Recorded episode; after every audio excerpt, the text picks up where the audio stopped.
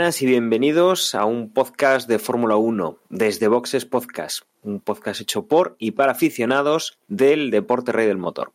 En esta ocasión estamos prácticamente ya despidiendo la, la temporada 2019. Hemos eh, visto este fin de semana el penúltimo Gran Premio de la, de la temporada en el circuito de Interlagos, el Gran Premio de Brasil y nos queda ya prácticamente una carrera. Nos queda cerrar esta, esta temporada y la verdad es que no sé si nos dejará tantas cosas de las que hablar como, como esta carrera de Brasil, pero sería bueno tener un, un gran broche de temporada con, con algo, algo similar a, a, estas carreras impresionantes o, o que no tanto impresionantes, sino interesantes y que nos han sacado un poco de, de la monotonía de los últimos años que hemos tenido en este 2019. Para hablar de lo que ha pasado en Brasil, tengo conmigo a mis compañeros, tengo a Juan. Muy buenas, Juan. Muy buenas, Juan. Hola a todos. Pues sí, una, una verdadera carrera de las de, de, las entretenidas y que justo ahora mismo me dispongo a ver de nuevo. Tengo también a Emma. Muy buenas, Emma. Hola, buenas a todos. Pues solo, solo, diré que yo estaba cómodamente en el sillón viendo la carrera hasta la parte final donde me levanté. Y eh, con eso ya lo digo todo. Y tenemos también a José. Muy buenas, José. Muy buenas. Pues yo tengo que decir que estuve muy liado ese día y no estaba en casa y cuando pude poner la carrera ya íbamos por la vuelta 60 y algo, 62, 63 o algo así, creo recordar. Vamos, vi 10 vueltas, 10, 12 vueltas, las 10 últimas vueltas. Pero bueno, seguro que eso te da pie a poder hablar bastante hoy. Eh, lo que vamos a hacer es eh, meternos ya de lleno en, lo que ha sido el, el, Gran Premio. Esta semana la verdad es que noticias hemos tenido las justas y no, no hay así nada destacable, con lo cual vamos a dedicar íntegramente el, episodio a, a, hacer un resumen de, de, Brasil. Y empezamos, Emma, como siempre, por eh, lo que han sido los libres, si hay algo que destacar. Y si no, nos metemos ya en clasificación. Bueno, fueron unos libres marcados, sobre todo los iniciales, por las inclemencias meteorológicas. Hubo agua en pista, con lo cual, pues tampoco es que se rodara mucho. Hubo algún que otro incidente, como algún incidente, algún accidente de Kvyat, eh, Albon y tal, durante, durante estos libres, pero nada así, nada, nada dramático. Ya en, clasificación, antes de nada comentar que en el podcast previo comentamos que Leclerc iba a sancionar, estrenaba iba a estrenar cosas de la unidad de potencia, que a priori iba a salir último o por ahí, pero al final no estrenó tantos elementos como cabría de esperar, únicamente estrenaron el, la parte del motor de combustión, con lo cual solo iba a sancionar 10, 10 posiciones. En la clasificación, en la Q1 inicial, pues nos llevamos un poco, se chafó un poco la cosa inicialmente porque el, eh, Carlos Sainz sufría un problema con su unidad de potencia y se quedaba sin marcar ni tan siquiera tiempo en la Q1, con lo cual pues, ahí enterraba sus posibilidades en la clasificación. Carlos traía una batería un poco con problemas desde el Gran Premio de Japón, la llevaba arrastrando en las últimas carreras y bueno, pues aquí en, la clasificación de Brasil dijo basta y, y se quedó sin marcar tiempo y después aprovechando que ya salía último pues eh, McLaren aprovechó para cambiar ya la unidad de potencia y, y que saliera con, con, con todas las cartas que les que le podrían brindar a, Carlos para intentar mejorar ese, esa posición. Con lo cual, además de Carlos, en la Q1 se quedaron los habituales, que son los dos Williams, Kubica y Russell, el Racing Point de Stroll y, y en esta ocasión acompañó a todos estos eh, Kvyat. Ya en la Q2 se quedaron Pérez, Hulkenberg, Giovinazzi, Ricardo y Lando Norris. Hasta ahí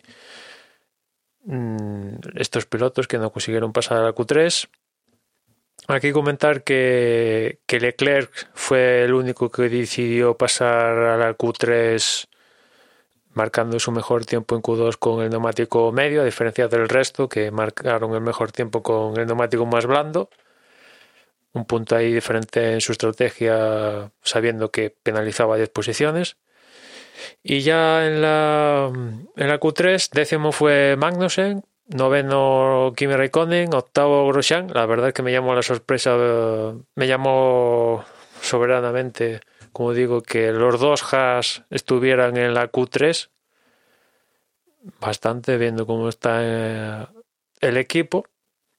Pero bueno, se consiguieron, consiguieron colarse en, en la Q3. Séptimo fue Gasly, sexto Albon, quinto Bottas, cuarto Leclerc, tercero Hamilton, segundo Vettel y pole para, para Verstappen. Mm, Leclerc, como digo, a priori clasificó cuarto, pero hay que sumarle 10 posiciones por esta sanción, con lo cual saldría decimocuarto y, y habría que subir unos cuantos pilotos una posición hacia adelante, ¿no? Y Verstappen pues consiguió una pole mm, a priori nadie se la peleó, ¿no? Ya eh, en el primer intento o sea, ningún rival consiguió superar ni el primer intento marcado por Verstappen en, la Q3. Después alguno dijo que, por ejemplo, Leclerc dijo que cometió un error y sin ese error pues hubiera tenido posibilidades de, de mejorar el tiempo marcado con marcado de Verstappen, pero bueno, como ya eh, si, si ese fuera el caso, no iba a salir desde la pole y no le iba a contar porque traía la, la sanción de, de 10 posiciones. Y, bueno, pues así se presentaba la, la, carrera. Una carrera que en principio, pues eh, como ya teníamos decidido todo, mm, se nos daba menos a los números y más quizá a, a que algún piloto pues decidiese em, bueno, pues divertirse un poco lo que no se ha divertido de la temporada, porque recordemos que las temporadas normalmente son para, eh, durante la temporada se hacen más cálculos, hay que, hay que ver un poco lo que, cómo conduces, los puntos que vas a sacar, eh, la ventaja que tienes sobre tus otros competidores y desde luego mm, hemos visto pues que, Hamilton estaba un poco liberado de, cálculos, lo vemos, lo podemos ver más desatado y, otros pilotos pues que también eh, digamos que eran ya los que recibían esas presiones para, para sacar la calculadora y, a priori pues podíamos tener una carrera interesante. Una carrera en la cual eh, empezábamos eh, de una forma interesante con, la pelea entre, entre Max Verstappen y, Hamilton. Hamilton se colocaba segundo, Verstappen aumentaba primero. Por detrás se ponía Sebastián Vettel, mm, que aquí bueno pues eh, intentaban abrir el máximo hueco posible al, lanzamiento de la carrera.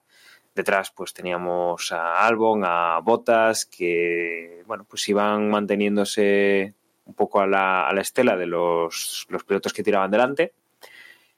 Y nos fijábamos en el primer tramo de carrera en los que tenían algo que decir que habían salido un poco por detrás, sobre todo Leclerc. Leclerc y en nuestro caso, eh, como aficionados españoles, en, Carlos Sainz, a ver qué podía hacer puesto que, hemos visto que durante la temporada los McLaren han ido mejorando, que Carlos ha ido pues eh, quitando los que están en los tres equipos punteros, pues estaba haciendo cosas muy interesantes y, queríamos verlo, pues eh, qué es lo que conseguía saliendo desde atrás y la verdad es que tanto Leclerc como, Carlos sí que conseguían ir remontando poco a poco en estas primeras vueltas eh, iban una estrategia distinta y además, bueno, pues, pues los rivales que tenían justo delante, no los primeros por lo menos, no eran los que los que tenían un nivel como para, para pararles, para eh, pues que tuviesen que hacer demasiada demasiada demasiado uso de, la potencia y de, y de los neumáticos como para para pasar y pues nos poníamos eso en una primera fase a la cual nos sentábamos un poco a la espera del primer cambio de neumáticos y de lo que nos, de lo que nos pudiera traer. En la cabeza, el, primero que se atreve a cambiar los neumáticos o que se lanza a cambiar los neumáticos es Hamilton, intentando sorprender así a, Verstappen. Eh, tanto Hamilton como Verstappen salían con los neumáticos eh, más blandos usados y en la vuelta 20 Hamilton cambiaba los neumáticos por el mismo compuesto, por otros neumáticos blandos también usados y Max Verstappen una vuelta más tarde hacía lo mismo, aunque sus neumáticos sí que eran nuevos, no eran, no eran usados por detrás, gente que ya estaba por ahí en esas, eh, ese grupo de perseguidores, también entraba Gasly, la vuelta 22. Gasly sí que cambiaba de estrategia, cambiaba a un neumático medio en vez de un neumático blando como los, eh, como los pilotos que iban, que iban en cabeza. También entraba Botas en la 26, hacía pues un cambio más arriesgado, un neumático duro en vez de un neumático medio o blando.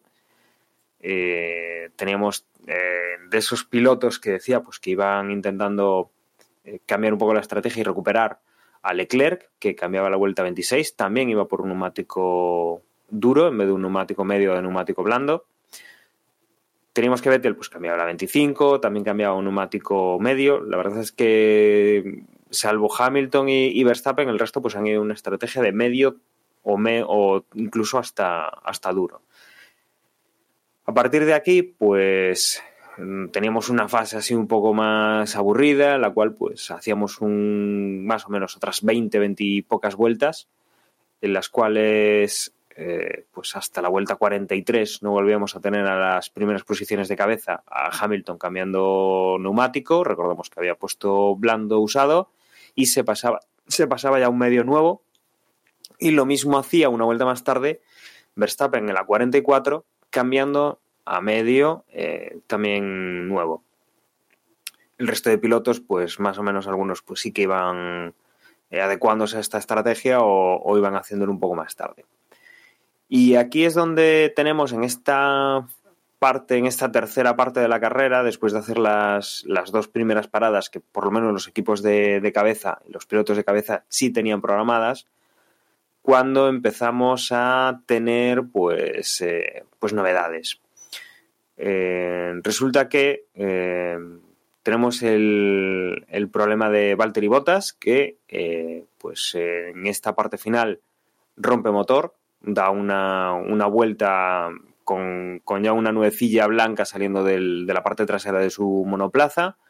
Mm, no consideran meterlo en boxes en ese momento y Botas, eh, digamos que no llega a completar la, segunda vuelta con esa rotura y aunque se aparta lo máximo posible, se mete prácticamente en una, zona donde lo único que tienen que hacer es meter el coche hacia atrás en una escapatoria.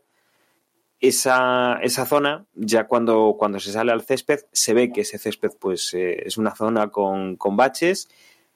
Se asume que, que cuando intentan los comisarios empujar el coche hacia atrás, pues el coche se medio bloquea con alguna de esos agujeros que hay en medio del, césped, que el coche no son capaces de, sacarlo y tras una primera una primera intentona sin, sin utilizar medios mecánicos, se decide sacar el coche de seguridad porque la grúa tiene que, que aparecer un poquito en la pista. La verdad es que ha sido una decisión que obviamente si es por seguridad ahí no se puede no se puede objetar nada, pero desde luego eh, sí que pues debieron justificarla bien, puesto que la grúa prácticamente no, entra en el circuito, pero sí que está sí que está ahí. Es una zona relativamente sencilla, incluso eh, los comentaristas de, de Movistar sí que comentaban que podría ser una opción el Virtual Safety Car, que para esto pues no, no parecía tan necesario, pero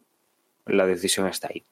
Con esto empiezan los, cambios. Max Verstappen eh, decide pues, que, es un momento muy bueno para cambiar neumático, poner un neumático blando y con esto pues intentar eh, sorprender a Hamilton, que no tenga problemas al, final de la carrera y ganarle la, la, carrera, que en ese momento pues, se lo estaban disputando sobre todo ellos dos y que, bueno, pues con esta estrategia consigue cambiar neumáticos con el, con el safety car, sale por detrás de, Hamilton, sí que Hamilton se mantiene en pista, pero la idea de Verstappen no es mala. Plantarle cara a Hamilton, que tiene un neumático medio que ya lleva eh, prácticamente 11 vueltas mm, con un neumático blando, que es lo que va a tener Verstappen y que le va a intentar meter el coche tan pronto, se retire el safety car y se pueda adelantar.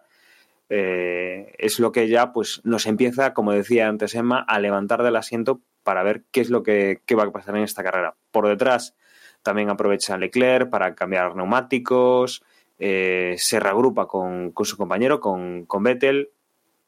Albon, que estaba haciendo una, una, buena carrera, pero como no era de los de cabeza, pues eh, discretamente se había ya colocado en tercera posición. Por detrás de ellos Gasly, Raikkonen, Sainz, que, que había ido remontando y en, función a la estrategia que había, que había elegido, eh, porque Carlos Sainz lo que había hecho es cambiar mucho más tarde, a la vuelta 29, y, su estrategia era eh, ir a una única parada, después iba con, los medios desde la 29, eh, no entraba a cambiar neumáticos, con lo cual pues, ganaba bastantes posiciones, y a partir de aquí pues tenemos, se retira el coche de seguridad y lo que vemos es lo que se esperaba. Hamilton en, primera posición, con unos neumáticos medios usados de, de 11 vueltas, y Max Verstappen con unos neumáticos usados, pero que los acaba de poner y que, y que son blandos. Con lo cual, eh, Max pasa fácilmente a, Hamilton, eh, consigue ponerse en primera posición y digamos que tiene a pocas vueltas del final la carrera bastante controlada. Por ahí lo que, lo que nos vuelve a llamar la, atención es la guerra fratricida entre los dos pilotos de Ferrari. Mm, Leclerc consigue pasar a, Vettel, la verdad es que lo hace, lo hace bastante bien, ha hecho, ha hecho un, cambio en, ese pit stop, cosa que su compañero de equipo pues eh, había hecho antes, pero, pero bueno, el Leclerc aprovecha para, meterle pues cinco vueltas de neumático menos eh, y atacar así a, a, Vettel. La verdad es que iban al mismo tipo de neumático, iban con el neumático blando. Y eh, eh, Vettel pues eh, vende muy cara ese, ese adelantamiento, mm, sigue presionando a su compañero de equipo, están pues jugando al perro, al perro y al gato. Mm, y en una, en una de estas acciones Vettel recupera la posición con, Leclerc. Digamos que tiene la parte derecha de la pista, Leclerc intenta recuperar la posición por la parte izquierda y aquí viene el, lance de carrera que, ha dado pues bastante polémica y que luego comentaremos eh, para ver qué, le parecen el resto de amigos compañeros, en el cual pues Vettel cierra hacia la parte izquierda del circuito eh, de forma relativamente sutil, no es que, cambie abruptamente de, dirección, pero sí que cierra lo suficiente para con su, con su rueda trasera eh, tocar en el coche de, Leclerc, esto lo que provoca es que el coche de Leclerc eh, reviente el neumático delantero derecho, el, lado de, de, Vettel, que tenga problemas con, el alerón y que Vettel, que además ha tocado a su compañero de equipo en ese alerón, raja el neumático trasero izquierdo, eh, con lo cual se quedan fuera de competición los dos coches.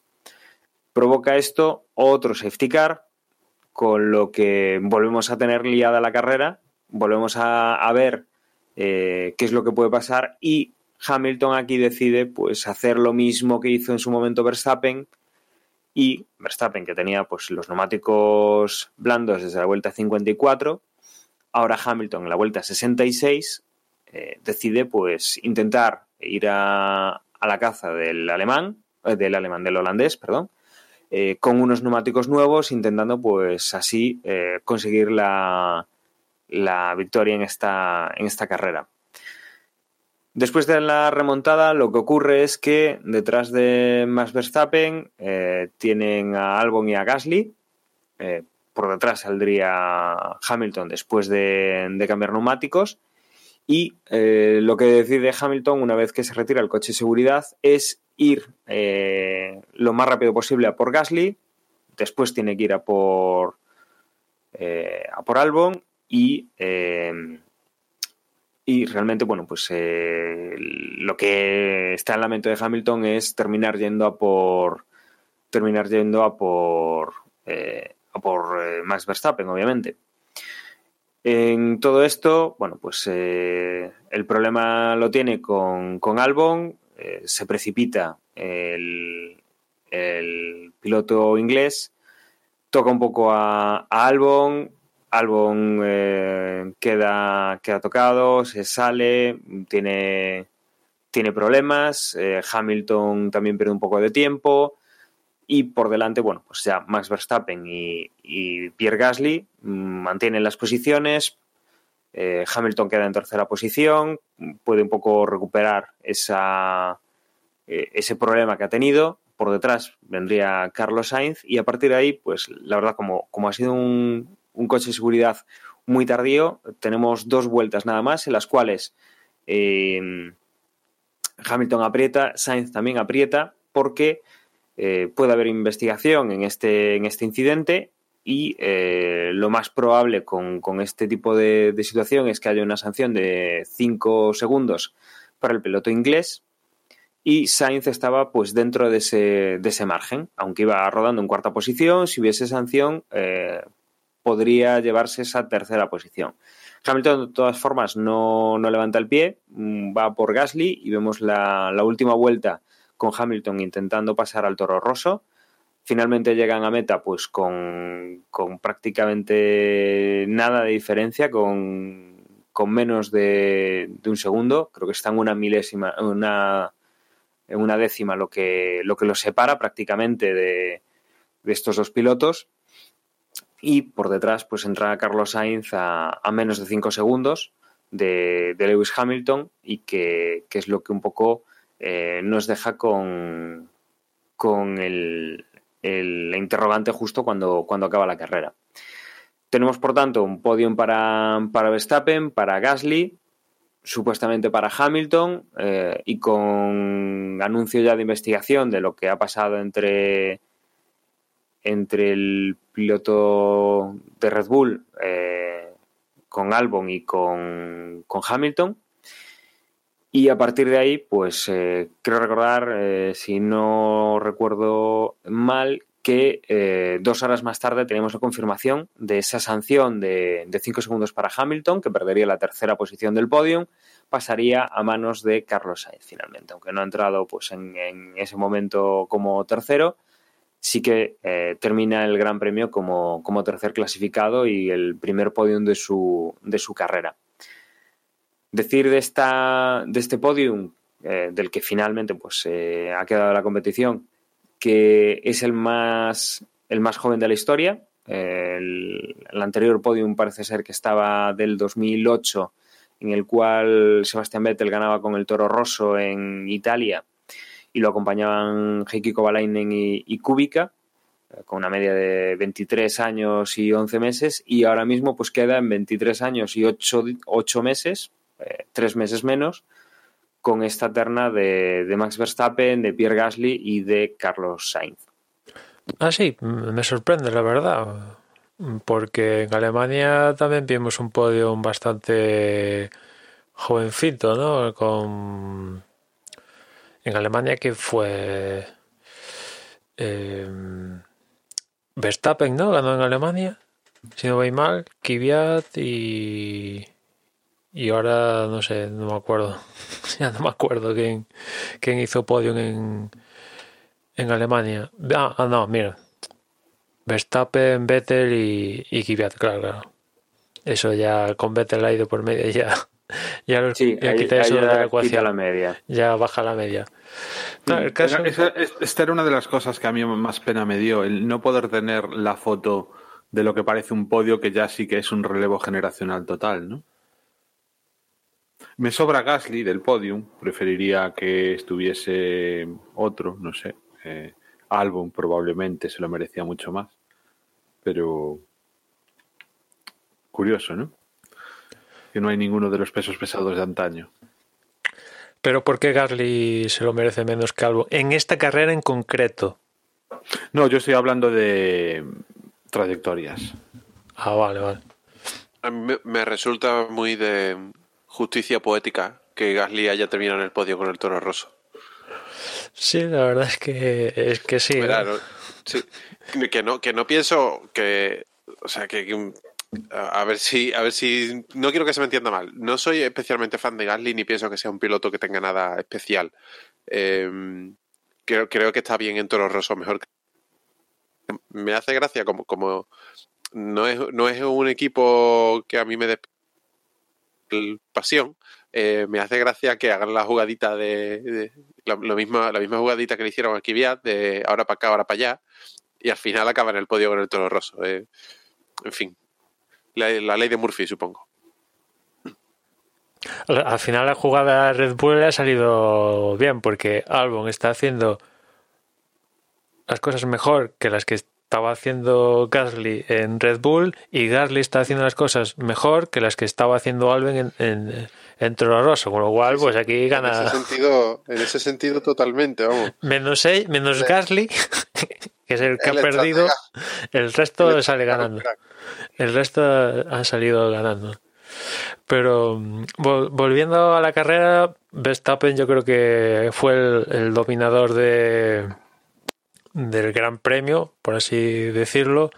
En carrera es cierto que Hamilton le presentó alguna dificultad. Él logró el undercut, pero tal fue tanta energía gastó en conseguir el undercut que eso lo puso en una posición tan vulnerable que Verstappen le quitó los adhesivos en, en nada una vez que eh, volvieron a pista tras realizar la parada Verstappen en este caso que por poco se come un Williams en el, en el pit lane. Casi acaba con, con su carrera otra vez hay un incidente con otro piloto.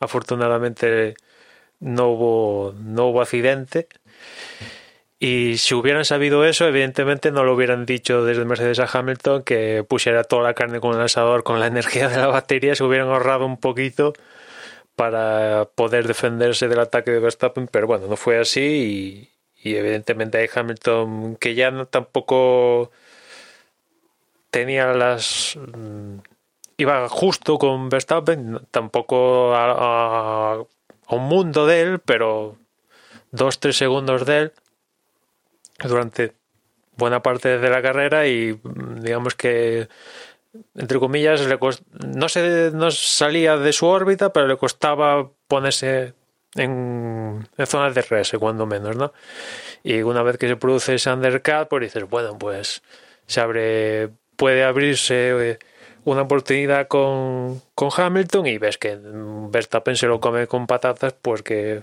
Hamilton se ha quedado sin energía en la batería y Mercedes y, y Verstappen pues lo aprovecha y lo adelanta a las primeras de cambio otra vez vuelta vuelta a, a la situación inicial. Después en la segunda parada lo volvieron a intentar quiero recordar. En este caso ya no salió ya no salió el undercut ni tan siquiera eso y, y las oportunidades de Hamilton pues de, intentar virarle la victoria a Verstappen, pues eh, se vieron muy limitadas durante el resto de, de la carrera. Después pasó lo que pasó con, con toda la historia del safety car inicialmente provocado por, por lo que pasó con Bottas y el Mercedes, ese fallo de fiabilidad que dicen en Mercedes que durante toda la carrera ese motor empezó a consumir aceite de una manera increíble hasta que al final pues dijo basta y eh, ahora lo están investigando a ver si pueden salvar esa unidad de potencia para Abu Dhabi porque si no lo pueden salvar Bottas penalizará en, en la carrera de, de, Abu Dhabi. Y a partir de eso de ese safety car de, provocado por Bottas que por cierto eh, como comentó Dani, ahí el, coche de Bottas se queda como encallado y tal, por provocado por el relieve este que tenía esa zona, ¿no? Y sale la grúa y automáticamente eso provoca que salga el safety car, pero yo recuerdo alguna carrera por ahí que con, con alguna grúa o gente, creo recordar Canadá, una situación así con Norris que abandona se le rompe la suspensión o algo así y se queda tirado en, la salida de boxes de Canadá y ahí no se salió, no se sacaron el safety car ni nada, continuó la carrera y, y allí había gente trabajando en el coche y, ahí no pasó nada. Aquí... Hombre, yo no recuerdo esa circunstancia, pero en todo caso, y dados los precedentes que tenemos, sobre todo lo que pasó con, ay Dios mío, con el francés, mi nombre, eh, mi memoria. con Jules Bianchi. Con Jules Bianchi. Yo entiendo que si es como estás diciendo, cuando se cometió un error fue en Canadá, no aquí. Claro, claro, sí, sí. Que aparte creo que lo llegamos a comentar aquí eh, en el podcast, que José quiero recordar que fue bastante observador en ese sentido por lo que pasó ahí. Y, y bueno, en este caso salió el safety car y creo que estuvo, no sé cuántas vueltas, estuvo cinco, bueno, estuvo un buen ratito ahí para sacar el coche de botas de, esa zona de la pista y se compactó todo y eso provocó, bueno, el gran lío de la carrera con los dos Mercedes.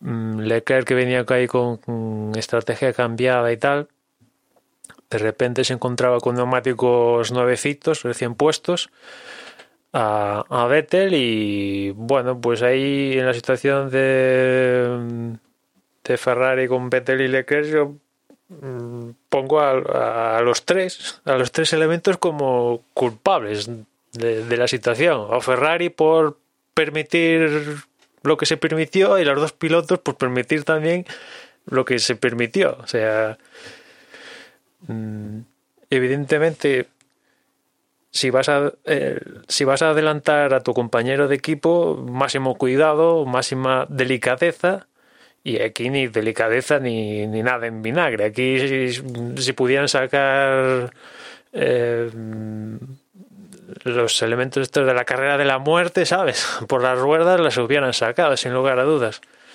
Y, y bueno, pues al final la imagen es muy pobre, ¿no?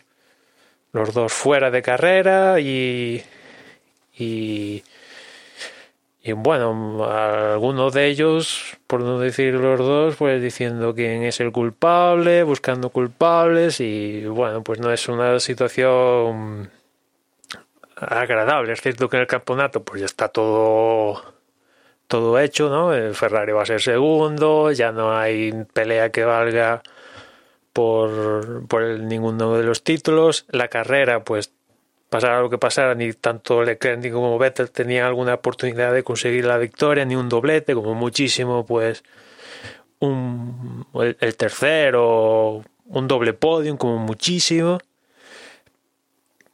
Al final hubo toque y, y eh, acabó con la carrera de los dos y con una imagen muy negativa por parte de, de, de Ferrari, ¿no? Que que bueno, que tienen.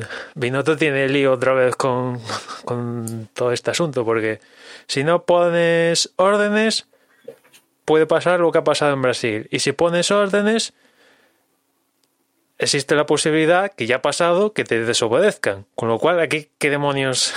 Solo tiene una solución eso, que se carguen a uno de los dos o a los dos. ¿No? yo, yo aquí, Emma, mm, entrar un poco un poco lo que dices tú. Eh, veo dos o tres culpables. Todo depende de, lo que haya por detrás que nosotros no sabemos. El primer culpable, obviamente, es Ferrari, la gestión en, cómo está pues, gestionando que los dos pilotos peleen y decir quién es el que tiene que quedar delante, quién es el que tiene que, ayudar o, o, cómo tienen que gestionar eso. Hayan dicho lo que hayan dicho, para mí es Ferrari porque si han seguido las normas que ha puesto, que ha puesto el director, eh, pues están mal puestas esas normas, porque ya ves en qué acaban. Y si no han seguido las normas, por no imponerlas de alguna manera. Seguro Vettel, porque en lo que es el incidente en la carrera, quitando que sean del mismo color los coches, que sean del, del mismo equipo, para mí quien tiene la culpa es Vettel porque, bueno, yo he oído declaraciones de que si no tenía sitio por la, por la parte derecha de la pista, que por eso se va un poquito a la izquierda, que tampoco, o sea, yo desde luego no se ve exagerado. También, claro, hay que estar allí, hay que ver exactamente eh, la perspectiva que se tiene conduciendo un, Fórmula 1 de ese ancho de la, de la pista, ¿no? Pero desde luego la pista es ancha de sobra, no es una zona complicada, y, y Vettel se va lo justo a la izquierda como para golpear a, a, Leclerc y a cerrarle la puerta pues muy abruptamente. Y, y el, tercer, el tercero podría ser Leclerc dependiendo de lo que diga, de lo que haya dicho el equipo, lo que hayan puesto por radio, de lo que hayan establecido y todo eso. Y aquí, eh, claro, cada, cada punto es dinero. Y aquí teníamos dos coches que iban a puntuar, iban a hacer, pues, eh, si iban eh, cuarto y quinto, si no estoy yo equivocado, pues eh, son una buena cantidad de puntos que traducido en, en, libras, que es como al final se traducen los, puntos al, acabar el año, seguro que son unos cuantos, unos cuantos millones de libras que se iba a llevar el equipo o unos cuantos miles de libras que se iba a llevar el equipo por, esos puntos. Y sobre todo, eh, Sebastián Vettel quizá no tanto, pero Charles Leclerc sí que estaba en, en, un poco en la carrera de conseguir la tercera posición del campeonato de pilotos. Campeonato de pilotos que ahora mismo tercero es más Verstappen y lleva una, una diferencia de puntos de 11 con lo cual eh, la victoria de Max Verstappen aquí le ha servido de mucho. Sebastián Vettel estaría un poco por debajo ya de su compañero de equipo, son 19 puntos los que tiene diferencia, con lo cual eh, quizá el, mayor perjudicado de todos es Charles Leclerc por su posible objetivo de eh, terminar tercero en el Mundial. Eh, no quita que lo interesante es ver competir a los coches, pero verlos competir, porque anima mucho los adelantamientos que vimos hasta el momento en el cual no saben llevar esa, esa, esa agresividad a la hora de adelantar o esa rivalidad eh, mal entendida y acaban tocándose el, uno con el otro y, fuera los dos. Hasta ese momento la verdad es que eh, al espectador sí que le interesa, pero cuando la escalada de, violencia, entre comillas, entre los dos es tal que acaban los dos fuera, ahí es cuando mmm, salimos todos perdiendo y aquí los únicos que han ganado son los rivales. Nos ha propiciado, bueno, otro safety car, nos ha propiciado pues algo más de espectáculo, pero desde luego mmm, podía no haber sido tanto el espectáculo, podríamos haber acabado con safety car, porque básicamente si ha sido la vuelta 66 nos quedaban tres vueltas para, para el final y, y, la verdad es que en ese sentido hemos tenido un poco de suerte para, para ver un poquito más de carrera que si, si, estos coches no fueran fáciles de sacar de la pista cuando se ha declarado el safety, pues la verdad es que nos habrían nos habrían molestado bastante el, el, no poder ver un poco más de carrera. Bueno, gracias a ese safety car tenemos a Carlos en el podio que, que también cuenta, esto también cuenta y sí, sí Emma, bueno, pero, pues pero vamos a ver, podían haber pasado cosas, podíamos haber estado viendo a, a Leclerc y a Vettel peleando hasta el final.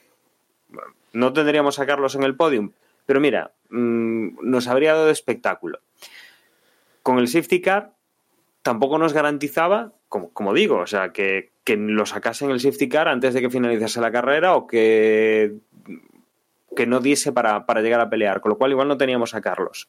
Y, y lo de Carlos, a ver, ha sido un, un, gran trabajo y obviamente, si tú haces tu trabajo... Bueno, no, per perdonad, no empecéis con Carlos porque yo no estoy de acuerdo con ninguno de vosotros en este tema. Bueno, si acaso estoy de acuerdo con Dani en lo de que el principal perjudicado es Leclerc, porque efectivamente mm, Leclerc sería tercero del Mundial seguro si no fuera por las decisiones que durante toda la temporada ha estado tomando Ferrari favoreciendo a Vettel.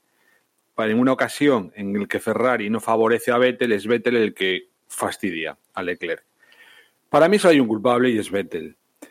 Yo entiendo perfectamente que Ferrari haya confiado en sus pilotos, en que tengan la profesionalidad, sobre todo teniendo en cuenta que uno de ellos es cuatro veces campeón del mundo, no sé cuántos años lleva en la Fórmula 1, pero se supone que debe de tener la profesionalidad suficiente como para ser capaz de pelear en la pista con el resto de pilotos.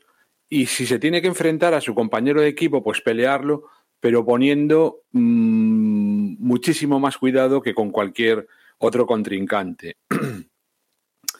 y si resulta que cuando está adelantando de sobra en una recta se va a la izquierda porque aparte de pasarlo es como cuando el típico abusón en el colegio te adelanta en la fila y de paso te, te mete un codazo, ¿no? Pues para mí esa es la imagen de, de Vettel en esta carrera. Y fastidió a su compañero que, sinceramente, ¿qué podía haber hecho? ¿Qué podía haber hecho para mm, evitar el, el incidente? Yo creo que nada. Y que Ferrari, por una vez, cuando ya está todo decidido, les diga, venga, ya sois mayorcitos, pelead en pista, pues viene el inepto de turno, porque es que la verdad, a mí es que Vettel me está demostrando que, que es que ya... Es que no sé, o sea, ¿qué pretende? ¿Qué pretende? Joder. Yo creo que ya es ineptitud, es no saber. Cada vez que tiene un problema, la caga. Y encima hacérselo un compañero de equipo, pues, en fin. Para mí solo hay un culpable y es Vettel. Creo que Leclerc es una víctima y en este caso yo a Ferrari la felicito por no haber dado órdenes de equipo. Porque además de haber dado una orden de equipo, iban, iban a ser para favorecer al de siempre. Pues yo en esta ocasión estoy a medias de acuerdo con todos, creo. Em, yo veo claro que el principal perjudicado es Leclerc, en este caso, y que si hay que echarle la culpa a uno de los pilotos es a Vettel, porque pienso que el que provoca el accidente es Vettel. Y, como dice Juan, lleva mucho tiempo en Fórmula 1 como para, para provocar este accidente con un compañero de equipo. Sin embargo, para mí el único culpable es eh, Ferrari. Y la, argumentación que hago es que si me olvido de quiénes son los pilotos y de que de por qué o por qué no están luchando y de eh, la situación eh, ya paupérrima, digamos, de, del Mundial, en el que realmente no se están jugando nada y entiendo que ese es el motivo por el que Ferrari no da una orden de equipo, porque si no, no me lo explico. Eh, si fuesen pilotos eh, de escuderías distintas, el incidente, desde mi punto de vista, se hubiese, no se hubiese penalizado, hubiese sido un incidente de carrera, porque realmente eh, Leclerc no tiene dónde ir y, y, Vettel hace un leve movimiento que no sé muy bien si lo hace para cerrar la puerta o, o lo hace, mmm, no, no, sé muy bien por qué hace ese movimiento, pero creo que lo hace de forma eh, involuntaria o al menos desde Leclerc luego. sí que tiene dónde ir. Dime. Leclerc Bueno, tiene- sí, tiene pista, quiero decir, sí, tiene pista, pero eh, si otro coche se te echa encima, eh, el tiempo de reacción, no sé. En cualquier caso, eh, lo que decía, para mí los pilotos, eh, no, no, no puedo echarle la culpa a los pilotos. Si, si fuesen pilotos de equipos distintos, en una lucha entre pilotos, un toque como este, que es un toque además hasta leve, lo, la, las consecuencias que produce son muy graves, pero eh, en cualquier otro toque de este estilo, posiblemente los dos coches hubiesen seguido en carrera y no hubiese pasado nada. Eh, o como mucho un pinchazo a uno de los dos, pero en, aquí es que se quedaron los dos fuera. Y... Per, perdón un segundito, José. Por eso digo yo que es totalmente gratuito. Es cuando va a adelantar, pum, el codazo.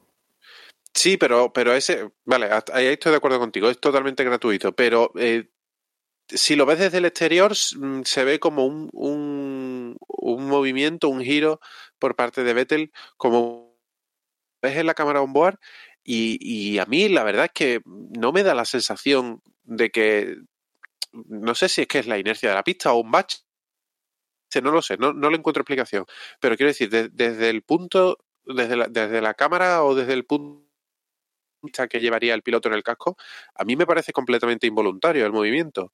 Y, y, lo que decía, si son dos pilotos de equipos contrarios, pienso que ninguno de los dos hubiese sido sancionado. Entonces, en esa situación, el único culpable es Ferrari por no ponerle freno a una situación de peligro. Tenían dos pilotos muy bien posicionados para acabar la carrera, eh, posiblemente en el podio, o tercero y cuarto, o quiero decir, llevándose muchos puntos que no lo hubiesen servido para nada. Estamos de acuerdo. Pero, pero vamos, eh, las órdenes de equipo están permitidas para algo y eh, el equipo ante una situación de peligro como esta tiene que pararlo antes de que la sangre llegue al río.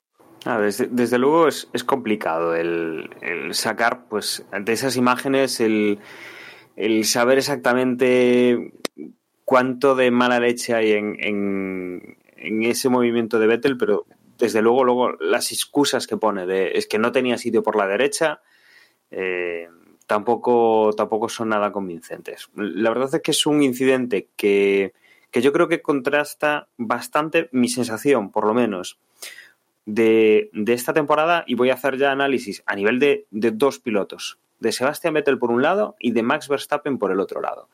Igual que Max Verstappen, durante los últimos años hemos visto acciones eh, que eran recriminables, que, la verdad es que se le veía muy, muy falto de, de haber corrido más en Fórmula 1.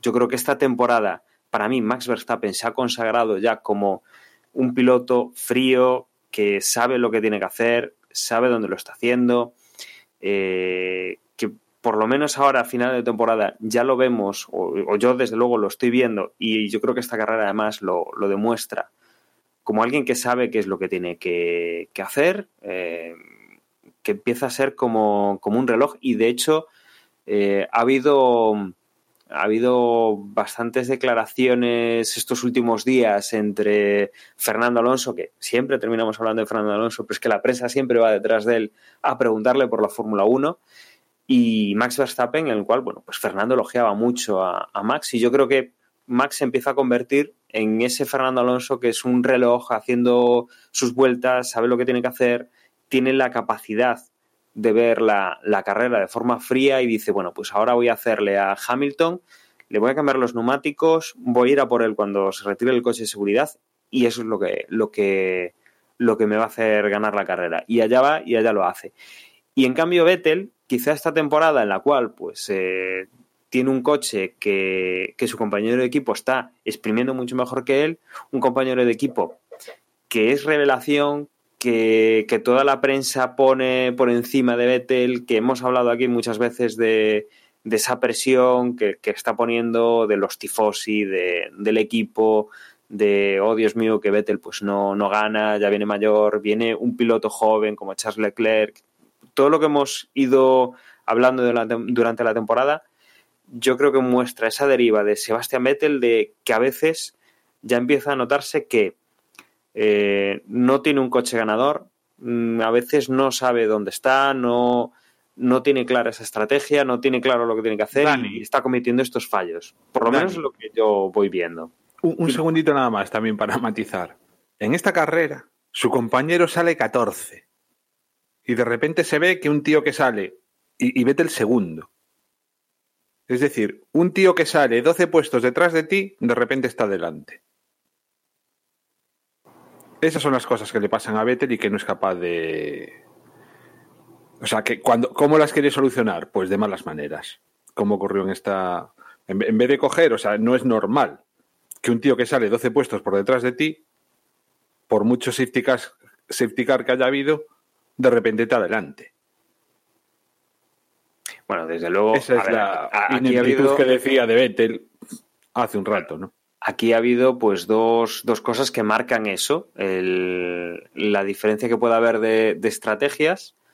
Eh, Leclerc ha ido con otros neumáticos y, bueno, más o menos sí que ha compasado un poco las paradas, pero, pero un poquito más tarde y, y, sobre todo el safety car. Pero bueno, sí, efectivamente, o sea, Leclerc ha hecho su trabajo durante toda la carrera, encomiable, saliendo desde donde ha salido, pues ha conseguido alcanzar a su compañero de equipo y yo creo que no había un problema que digas, bueno, pues hay una diferencia de, rendimiento del coche o algo así, ¿no? O sea, pues ha llegado ahí y, Vettel, pues efectivamente, o sea, está un poco en esa situación, en, esa parte de su carrera en la cual pues no está ganando, que mm, ha sido para él algo natural cuando el dominio de Red Bull era tan abrumador y ahora se está encontrando yo creo que con este tipo de cosas que lo están sacando de quicio. Y en la temporada que viene eh, va a tener el mismo compañero de equipo. No sé yo qué diferencia habrá con los coches, pero a ver, Ferrari estará arriba, no sé si competirá con, con, con los Mercedes de tú a tú realmente o dependerá un poco de la carrera, o si algo que ya se empieza a hablar, eh, que Red Bull estará por encima, eh, y esas cosas pues a Vettel no se lo van a poner fácil a nivel de, de presión y de, bueno, de que tiene que demostrar por qué tiene que ser el piloto número uno de Ferrari y por qué está ahí. Y yo creo que el año que viene vamos a ver un Vettel que o tiene ese momento en, pretemporada o, en, entre las dos temporadas, el, pues que se prepare bien a nivel mental. Ya hemos visto, pues, por ejemplo, a Hamilton en algún momento, pues sí que ha tenido alguna época de, de cometer fallos y un poco de, de estar completamente desintonizado de lo que tenía que hacer la Fórmula 1. Tendremos que ver el año que viene Vettel eh, si sigue con esta actitud o no. Y, desde luego, o sea, echando números, eh, Leclerc acaba de perder tercera posición a, manos de Max Verstappen y, es el, el que ha, ha, salido beneficiado Max Verstappen de, toda esta tontería porque ahora es tercero en, el campeonato de pilotos.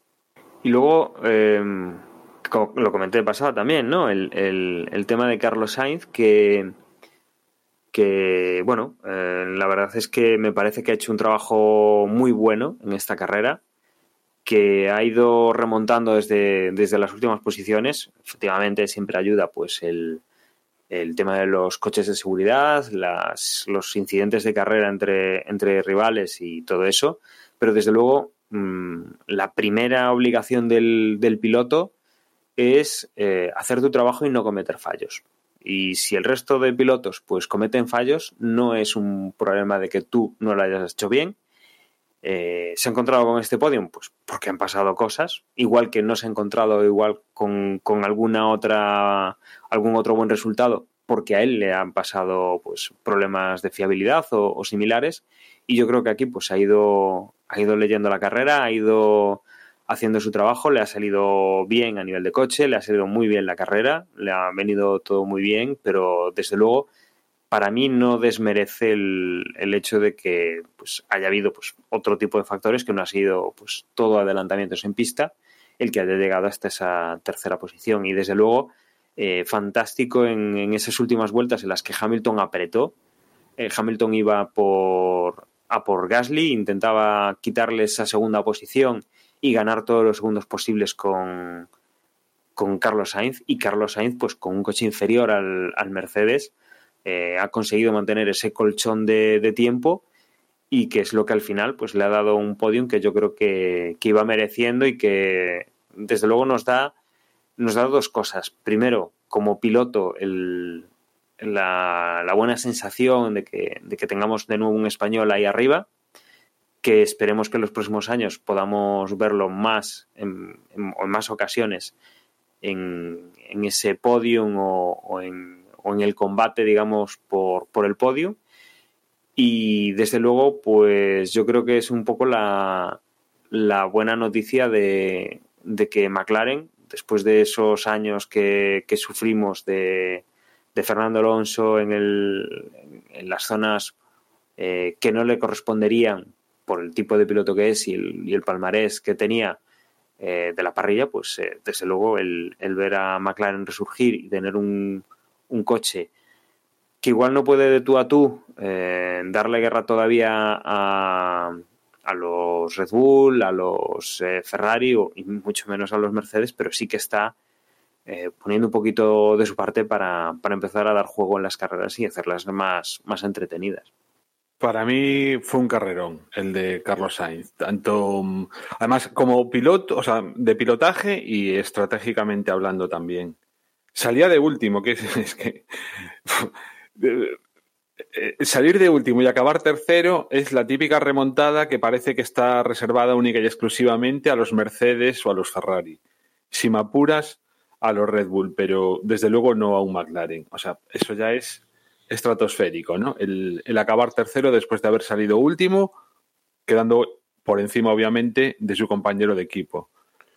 Con Totalmente. Unos... Esa, esa sí. frase de Juan creo que es mmm, clarificadora y demoledora. Vamos, no sé si en la historia ha habido una remontada de último a podio de un equipo que no sea eh, Ferrari, Mercedes, McLaren o los históricos Williams, etcétera, etcétera. Quiero decir, el equipo top de, del momento. Encima con un pilotaje soberbio, o sea, el adelantamiento que le hace a Pérez es de quitarse el sombrero. y, ha, tenido muchos otros, ¿no? En los últimos compases, luego además, o sea, decía de estrategia, porque es el único piloto que ha eh, aguantado, o sea, toda la carrera con, con, solo un cambio de neumáticos. O sea, ha ido a una parada y la ha mantenido. Yo personalmente cuando estaba viendo la carrera incluso decía, ha cometido un error, tenía que haber, en uno de los safeties tenía que haber cambiado, porque además daba la sensación de que le iba a salir medio gratis. Y yo pensé que iba a quedar más atrás precisamente por el tema de los neumáticos y fue capaz de aguantar eh, todos los eh, embates de Raikkonen, que lo tenía por detrás, que con unos neumáticos con muchísimas menos vueltas, encima blandos, mientras que los de Sainz llevaba los medios, pues no fue capaz de adelantarle. O sea que mmm, supieron jugársela también estratégicamente hablando en decidir mantenerse y no entrar. O sea que para mí es una carrera de chapo. Y la única pega, la única pena que, le queda seguro a él y, también al resto es de no haber podido tener esa imagen realmente en el podio. ¿no? También muy triste, bajo mi punto de vista, la cantidad de tiempo que tardaron en, en confirmarle el podio, ¿no? O sea, dos horas y pico para una cuestión que clarísimamente, mm, bueno, digo clarísimamente, no clarísima, bueno, si queréis luego lo hablamos. Yo no tenía tan claro que lo fueran a sancionar. Para mí no es tan clara la, la culpa de Hamilton. Lo que pasa es que si después, en la entrevista prepodio, el tío pide perdón y todo eso y dice que la culpa es suya y que se ha disculpado con algo y tal y tumba, pues entonces ya ¿a qué esperas dos horas? Si me apuras, al cuarto de hora tenía que estar ya sancionado, porque es que es el propio piloto que hizo está, re, el que está ahí. ¿eh? Claro, entonces, eh, una pena eso, no haber tenido la imagen en el podio. Y por lo demás, tenemos piloto ¿eh? en España. Por si a alguien le quedaba sí. alguna duda, tenemos piloto. Estoy mm, totalmente de acuerdo con todo lo que, lo que comenta Juan. Primero, la, la remontada es espectacular y, y, yo, aún sin haber visto la carrera completa, eh, alucino. Eh, estratégicamente McLaren lo borda, cosa que es muy raro también históricamente en los últimos años de este equipo. Eh, no sé, chapó. O sea, en cuanto a, rendimiento en pista, piloto, equipo, todo, chapó. Eh, el único punto negativo, eh, el tema de los comisarios y la FIA. Ya no tanto por el hecho de, la bueno de la sanción o no sanción a Hamilton que yo como decía Juan para mí durante la carrera yo no lo veía nada claro que eso que eso se fuese a sancionar porque en fin es discutible la maniobra del adelantamiento es discutible eh, y, creo que Hamilton entre comillas se condena cuando reconoce su error porque hizo un, un Verstappen eh, pues a lo mejor no lo hubiese sancionado si no hubiese hecho esas declaraciones, pero para mí donde está el error por parte de la, de la Fórmula 1 ya no es en el tiempo que se tarda en tomar la decisión, porque reconozco que es una decisión eh, difícil de tomar, sino en el hecho de eh, una, una decisión de comisarios que puede afectar al podio que se, que se aplace a después de la carrera. Eh, puede ser una maniobra que tenga muchos matices, que quisiesen hablar con los pilotos, que quisiesen, que quisiesen eh, eh, reunirse con ellos en privado y escuchar la, la, versión de uno y de otro, pero no estamos hablando de una lucha por el punto, ni estamos hablando de una lucha por, por puestos de mitad de parrilla. Estamos hablando de, de una sanción que puede condicionar eh, la, la ceremonia del podio y eso debería ser prioritario y debería de ser eh, una decisión que se tome en, en, segundos o en minutos. Y si no se tiene claro, si se quiere hablar con los pilotos, desde luego me parece que el, en un momento se debe de anunciar que la decisión se va a tomar después de la carrera, sino, eh, vale, no lo tenemos claro, queremos hablar con ellos. Primero, hablamos con los equipos, que con los equipos puedes hablar eh, mientras la carrera está en marcha con los jefes de equipo, como se hace prácticamente para cualquier cosa.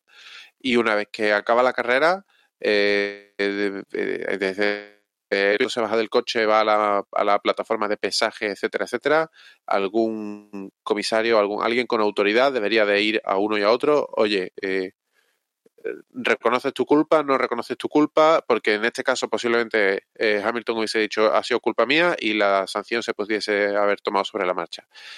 Y ya, si, si, la cosa se complica mucho, bueno, pues mira, eh, se, se, esclarecerá con el tiempo, pero algo que pienso que se podía haber solucionado antes de la ceremonia del podio, no, no se hizo, no se le dio celeridad a eso. Y ya no es por el hecho de que sea Carlos Sainz, que también, bueno, es su primer podio en Fórmula 1 y todo lo que, todo el, ese aire romántico que, que rodea todo, a todo, bueno, a todo lo que es la, carrera deportiva de un piloto, que es su primer podio, que es un piloto español, al que todo aquí estamos apoyando, etcétera. Eh, aunque, aunque fuese cualquier otro, aunque hubiese sido eh, una decisión entre, entre Leclerc o, Vettel y, Verstappen, que son pilotos que ya han estado en el podio otras veces. Eh, quiero decir que una, una decisión que afecta a la ceremonia del podio debería ser prioritaria y, si es posible resolverla, resolverla. Y si los comisarios tenían claro que, que iba a ser sancionado, eh, no se espera después de la carrera y no se espera tener la opinión de los pilotos. Se sanciona y luego si quieren recurrir, que recurran.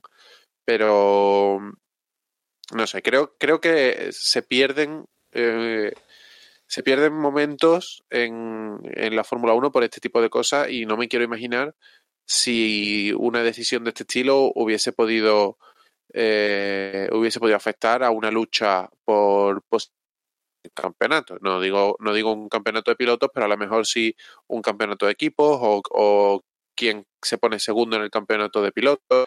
No sé, estamos a dos carreras del final y se están eh, se están jugando muchas cosas, ya, ya menos, pero se podrían estar jugando muchas cosas y aquí este tipo de decisiones no, no se pueden retrasar deliberadamente. No va a ser la primera vez que, que pase eso. O sea que. No, no, desde luego. Mm, aquí le estás dando más bola porque es Carlos Sainz. Si llega a ser Kvyat, te la trae al Pairo, seguramente. Sí, a mí sí, pero posiblemente en Rusia estarían diciendo lo que estoy diciendo yo ahora. Ya, ya, pero eh, nos fastidia más porque, pues vale, no, no tiene la foto ahí para sacar en el marco, los tres ahí, fantástico, pero tiene algo único también que no todo el mundo puede celebrar un podio con todo el equipo en el podio. Que no es lo mismo, pues no es lo mismo, vale. Pero, vale, mm, tiene eso. Perdón, la celebraron en el podio.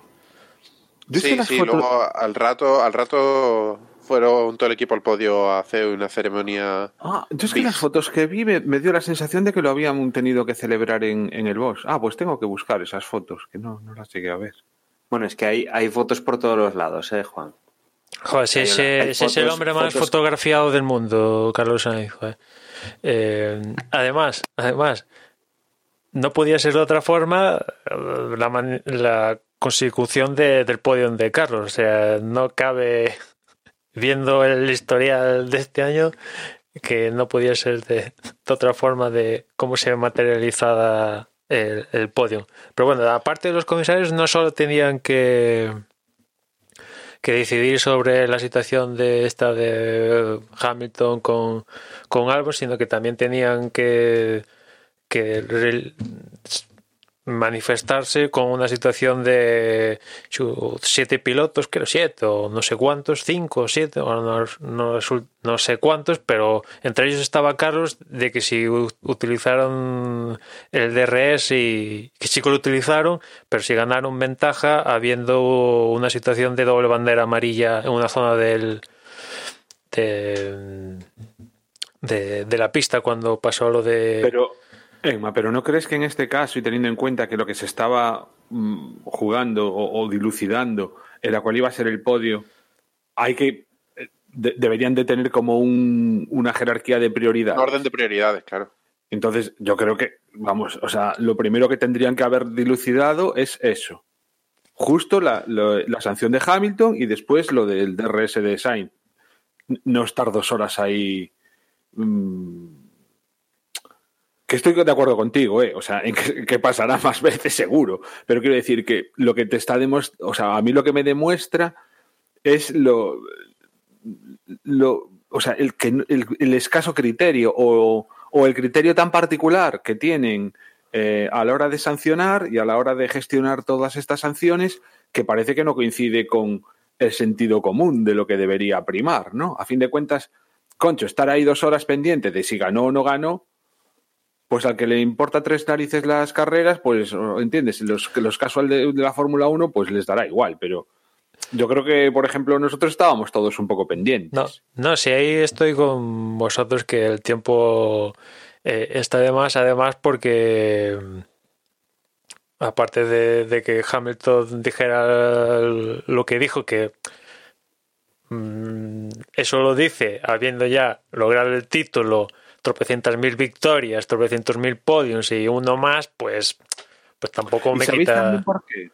Yo, yo creo que también lo dijo porque estaba bastante fastidiado, dado que lo que hizo fue privar del podio a Albon, hmm. que también iba a ser su primer podio.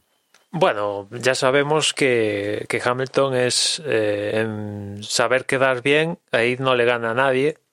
Y esto fue una manifestación más de, de eso si estuviera, si esto le conllevaría ganar o no el título, ya verías como en la vida dice que es culpable, ya sea Albon, que no consigue un podio en su vida o lo que fuera, vamos.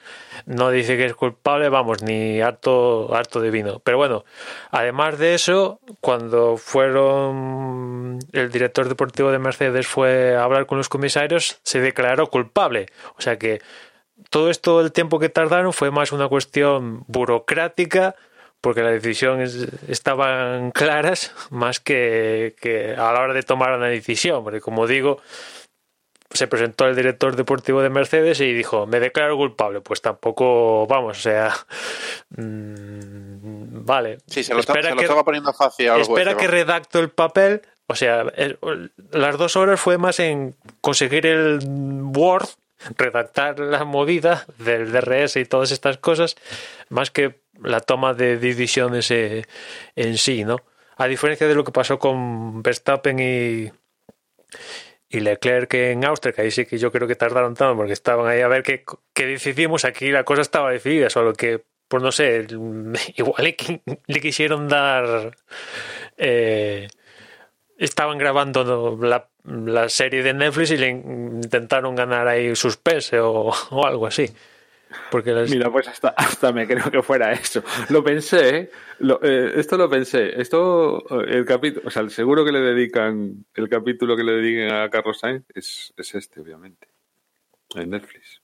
Pero bueno, lo importante es que ha conseguido el podio, un, podio ya no solo importante para él, ¿no? que es un podio y ya no es... Bueno, ya te quita de la lista negra esa de pilotos que ha estado años y años en Fórmula 1 sin conseguir un podio, que la hay, pues este ya, esa lista ya nunca va a estar Carlos, y después también para, para el equipo, ¿no? Después de dos mil y pico días conseguir su primer podio es un poco aún están lejos de Mercedes, Ferrari y Red Bull, aún están muy lejos, les queda la parte más chunga que recortar esta distancia con ellos, pero este podio es un poco la consecución de y ver que están haciendo las cosas bien. A diferencia de lo que pasa con Toro Rosso consiguiendo que el podio en Alemania y ahora Gasly, que un poco entre comillas se encuentran con el podio, aquí el podio de Carlos sí que es la o así lo veo yo, es la demostración de que hay un trabajo que se está haciendo bien y que mira, pues ahora se, han dado estos detalles de que el safety car botas fuera, después los dos Ferrari fuera, después que Hamilton toca a, Albon y Albon fuera y después Hamilton fuera también por la sanción, vale, estos detalles que no tuvo en Alemania, pues ahora aquí se pusieron de acuerdo y hace que Carlos tenga la oportunidad de estos puestos gratis para tener el tercer puesto, ¿no? Eh, fantástico, pero esto también cuenta y es un tercero, como digo, importante para él y, y, para el equipo. Que, y bueno, pues más eh, es una buena forma de acabar el año, ¿no? O sea, con un podio, pues empiezan van a empezar la, el, las navidades, porque ya estamos en eso, eh, con un espíritu positivo y, y, sin duda yo creo que le vendrá bien a toda la gente que trabaja en McLaren pues la consecución de, de, este podium. Y ya de paso la consecución también ya matemática pues si alguien tendría dudas del cuarto puesto en el mundial de, constructores que ya de paso con esto lo, lo ataron definitivamente Después, también comentar con respecto a, a Hamilton, que aquí yo creo que Mercedes un poco en esta carrera jugaron no, sé, no sé si decir que se jugaron a los dados o, o, o, qué, porque por ejemplo, en cuanto a... Me refiero a las estrategias, ¿no? Por un lado, botas, le ponen el neumático duro, que aquí se ve que el neumático duro los que lo pusieron pues se arrepintieron de ponerlo, entre ellos el propio Botas, que él mismo se, se sorprendió, ¿no? De, de, bueno, me pones duro y digo, y me espero acabar ya la carrera una vez que me pones el neumático duro y no, pues a las a, unas cuantas vueltas más lo vuelven a meter y le ponen el, el medio. Que bueno, que le estaba resultando, ¿no? Porque eh, se estaba cubriendo de botas y aparte atacaba a, a los Ferrari con, eh, con, ese cambio. Y después, en el caso de, de, Hamilton, sí que me pareció muy bien que hiciera lo, lo contrario a Verstappen a la hora de, de, entrar cuando fue la situación de safety car provocada por eh, lo que pasó con Bottas. Ahí sí que, porque era la única forma de hacer algo diferente a, a Verstappen e intentar luchar por, por, por, no sé, intentar alguna cosa para intentar la victoria, que claro, que después no salió, pero ya lo que estuvo un poco más, más raro fue la, esa parada en el segundo safety car, que ahí por un lado Mercedes esperaba que el safety car iba a durar menos de lo que duró, y por otra parte ellos pensaban que Hamilton únicamente iba a perder posiciones con Albon, pero se encontraron que, que perdió posiciones con Albon y Gasly. Y encima que, que, tenían menos vueltas para recuperar a la situación donde estaban antes de entrar en boxes. Y después al final, pues pasó lo que pasó con, con Albon y ya ahí. Vamos, que. que no fue un gran fin de semana. Fin de semana, no, una gran carrera para Mercedes. Por un lado, el fallo de fiabilidad en botas y por otra parte, toda esta gestión de la estrategia y tal no, no le salió todo lo redondo que cabría esperar por parte de ellos.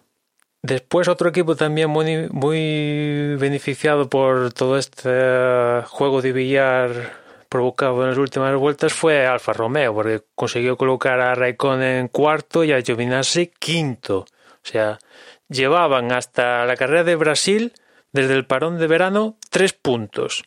Y en esta de Brasil consiguen 22, que no está nada mal. De hecho, ya con estos puntos consiguen mejorar el resultado de la temporada pasada.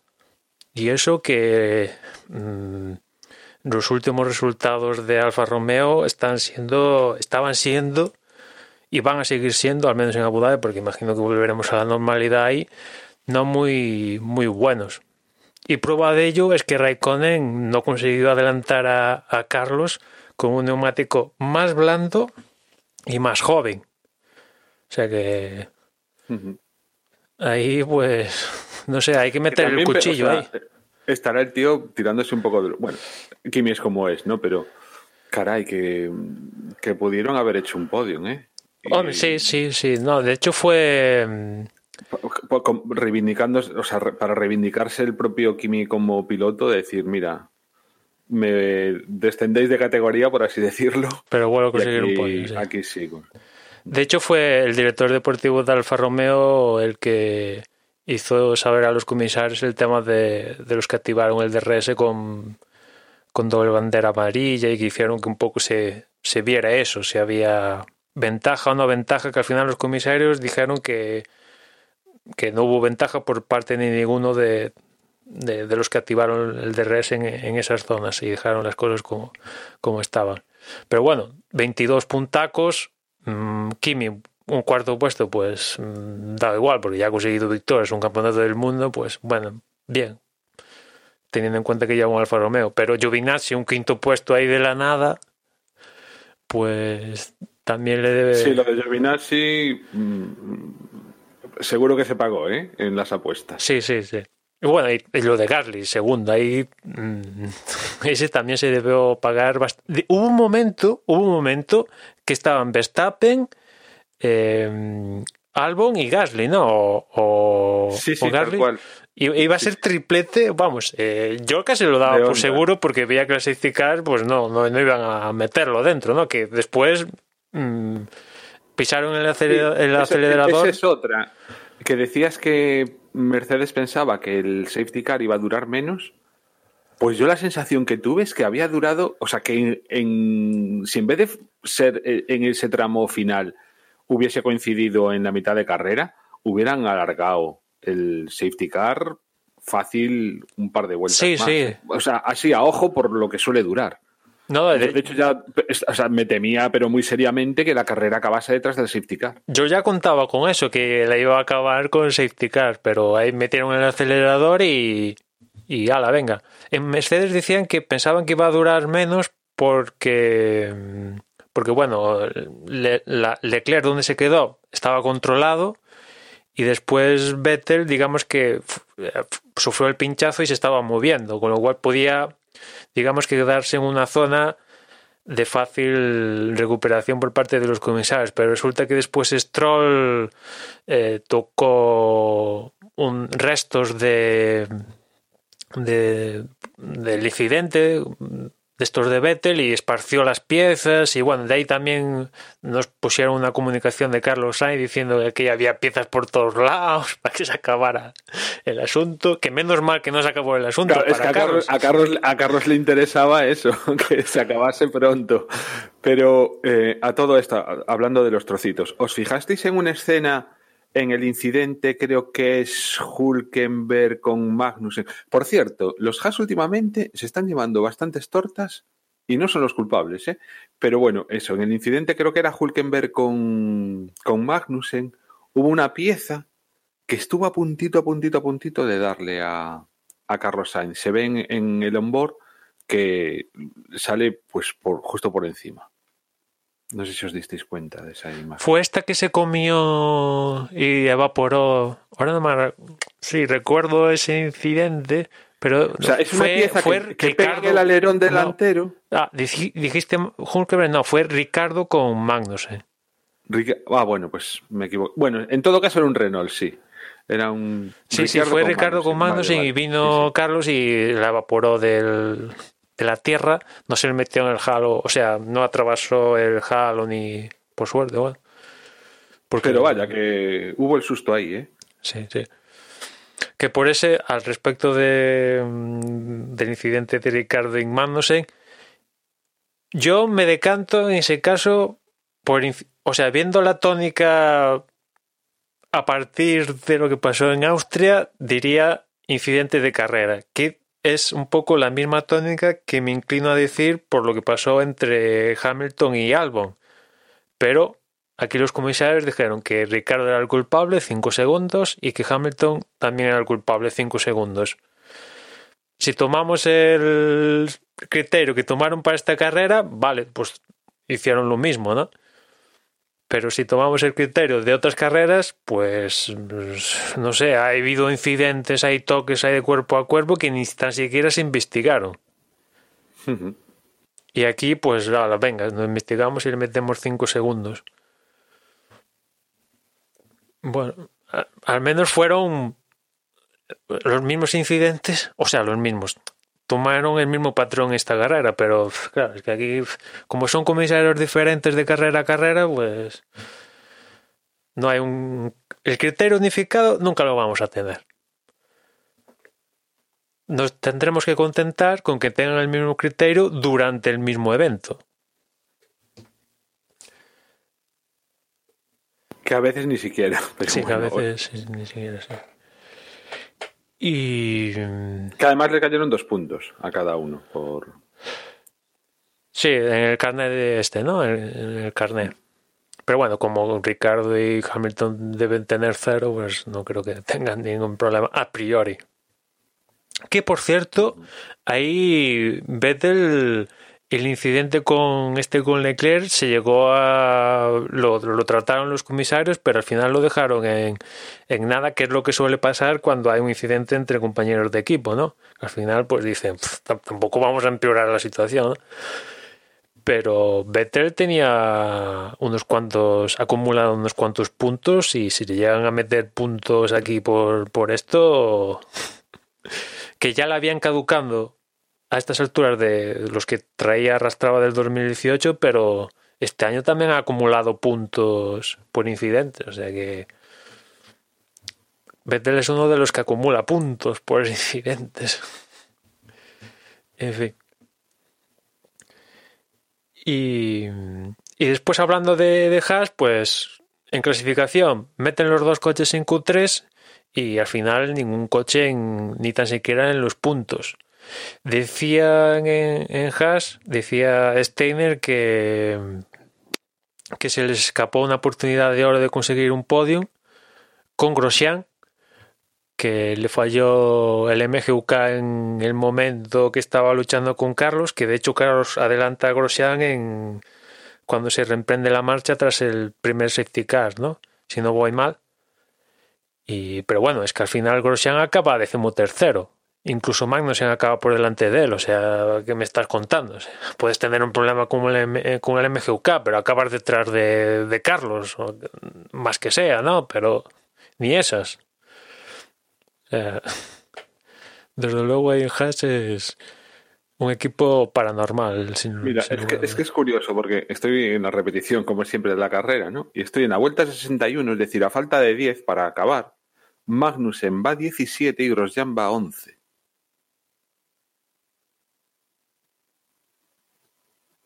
En la vuelta 61. Y. Ya. Bueno, y quedan 10, ¿no? sí, bueno, Grosjean, Grosjean cambió en la 65. sí, Entró. entró cambió- en el safety car provocado por los Ferrari, sí. Ujú. Pero bueno, o sea, si estás luchando con el podio, como, como lo he leído, pues a ver, pues eh, vale que al final se le escapó y tal, pero aunque Mira, vu- vuelta 62 y las en las vueltas 62 Magnussen ya es 16, es decir, ha recuperado uno, pero Grosjean sigue siendo 11. Adelantó a Kvyat Magnussen. Es decir, que qué raro, sí. Qué raro. y después est- cómo acabó la carrera ambos pilotos. y después aquí en Brasil pudimos ver la norma esta que se cambió para este año de de cuando se reemprende la marcha tras el safety car se puede adelantar. Antes era desde la línea de safety car 1 y ahora es desde que desde la que da lugar a, a cruzar la meta. Con lo cual, pues dio situaciones eh, dio lugar a que a Hulkenberg se pasó de listo y adelantó donde no tenía que adelantar y le cascaron 5 segundos. Y después también dio lugar a que la situación, lo- los coches se compactaran aún más de lo que a priori se, se compactaran, porque claro, no es lo mismo eh, lo que era ah, lo que es la línea de safety car 1 que suele estar a la entrada de de pit lane del carril de entrada de pit lane que la que la línea de meta. Hay una distancia importante y, y claro, aquí en Brasil lo pudimos ver eh, el efecto de, de esa norma, ¿no? Que los coches todos compactados ahí en, en plena parrilla, pues hay todos los coches juntitos. Que dio fruto también a, a, problemas y adelantamientos y estas, esta- estas cosas.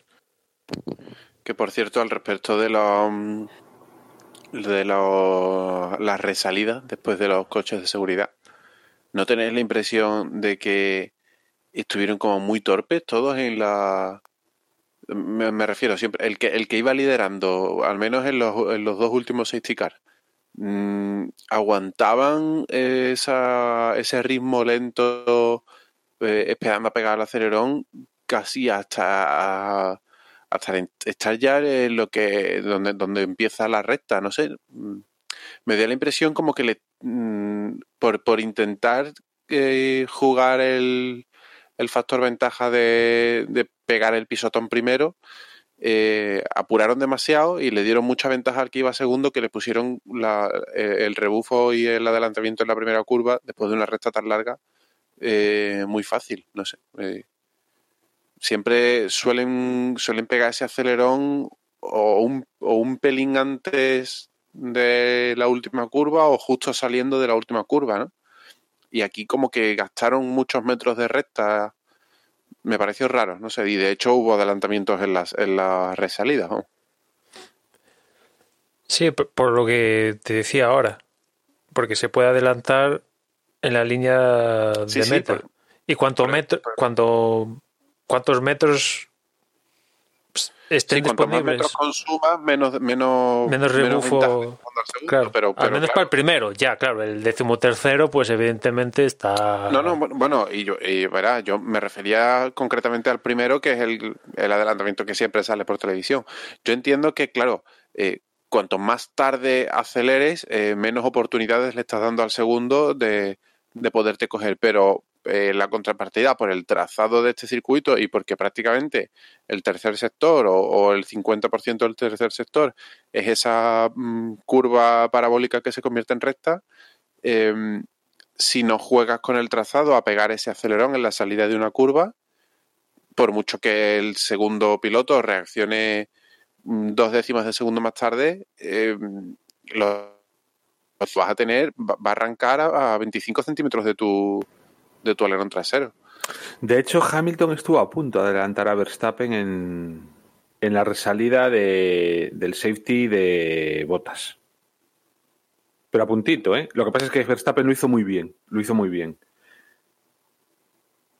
Y se defendió, pero vaya. Que le pudo Pero bueno, en esa zona puesto. te van a coger el rebufo tardes antes o tal. O sea, oportunidad la va a haber. Tardes, aprovecha. O sea, pero es lo que dice José. O sea, si eres un poco más espabilado y, no te la juegas tanto. Buah, estoy viendo lo del accidente de Vettel a mí, pero- o sea, me pongo en mala leche viéndolo. Es que justo, justo estaba ahora viéndolo, porque acaba de ocurrir en la vuelta 66. Y, pero bueno, eso, que.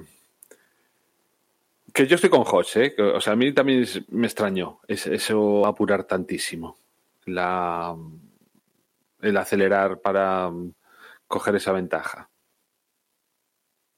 O sea, que realmente lo que hicieron fue frenar, hasta el- esperar al último momento, ¿no? Esperaron demasiado para mi gusto. Pero bueno, esas cosas también supongo que están estudiadas en las estrategias de los equipos y en los simuladores y tal. No, no creo que se deje a, a la sensación de cada piloto una vez montado en el coche. Bueno, no sé si queréis comentar alguna cosa más, si no, hacemos repaso también de, mm, cómo están los campeonatos, que eh, lo más interesante quizás sea el de, el de pilotos, esos puestos que hay en, en Liza ahora mismo. Obviamente tenemos a Hamilton y a Bottas, que ya no los mueve nadie. Eh, Hamilton primero con 387 y, y Bottas segundo con 314. Luego en tercera, cuarta y quinta posición tenemos aquí cierta disputa entre Max Verstappen, Charles Leclerc y Sebastian Vettel con 260, 249 y 230 puntos. Bueno, entre Vettel y Verstappen ya no habría ningún tipo de oportunidad, lo separa más de 26 puntos, pero sí que entre Leclerc y Verstappen, pues, pues sí, todavía algo se podría hacer, que tienen eh, 11 puntos de diferencia. Por detrás, Pierre Gasly tiene 95, los mismos que tiene Sainz, que es eh, séptimo. Aquí sí que podría haber algo de juego, incluso se podría meter en la disputa eh, Alexander Albon, que está octavo con 84 puntos, y luego a partir de ahí tenemos a Dan Ricciardo noveno con 54, Sergio Pérez con 46, un décimo Naldo Norris con 45, 43 tiene Kimi Raikkonen en decimosegunda posición, eh, Nico Hulkenberg tiene 37 en decimotercera, decimocuarta en el Kvyat 35 puntos, decimoquinto Lance Stroll con 21, 20 tiene Magnussen en decimosexta posición, decimoséptimo es eh, Antonio Giovanazzi con 14 puntos, decimoctavo Román Grosjean con 8 y cerrando los puntuados Robert Kubica con un punto. Falta Russell por puntuar esta, esta temporada. Y en cuanto a equipos, eh, tenemos a Mercedes con 701 puntos, Ferrari con 479 y Red Bull con 391 puntos. Aquí ya no habría posibilidad de, de movimiento. Por detrás, en cuarta posición, tenemos a McLaren con 140, eh, quinto Renault con 91, sexto es Toro Rosso con 83. Aquí pues aún podría haber alguna, alguna modificación. Por séptimo Racing Point con 67 puntos. Alfa Romeo, octavo con 57. Haas sería noveno con 28 puntos y Williams décimo con un punto. Y por dar algún detalle más, eh, también comentábamos antes una dos récords. Comentábamos el récord de, del podium más joven y también tenemos un récord que, que fue, creo que por partida doble, que fue el pit stop más, más rápido. Eh, lo marcó Red Bull con la segunda parada de Verstappen, que bajó de 1,9 segundos. Se quedó en 1,82. Eh, lo que pasa es que no sabemos si es doble récord porque la anterior parada fue 1,9. Mm, por esas cifras ya se había movido algún otro cambio, pero no sé si había llegado al 1,90, que supuestamente es este primer cambio de, de Verstappen. Realmente el, el que bate el récord es el segundo, pero desde luego el equipo Red Bull eh, ha trabajado a conciencia en esta en este cambio de neumáticos y, la verdad es que en esta carrera ha demostrado un, una gran compenetración de todos los mecánicos y, y ha tenido pues dos resultados magníficos eh, bajando de, de 1.90 para, para, hacer un cambio de neumáticos a un piloto pues que, que exigía en esos momentos eh, lo máximo de su equipo para poder él conseguir esa, esa victoria que finalmente ha conseguido. Sí, el anterior récord era 1.88, quiero recordar. Que tenía el propio Red Bull y bueno, pues le ha quitado unas milésimas ahí a un tiempo ya increíble.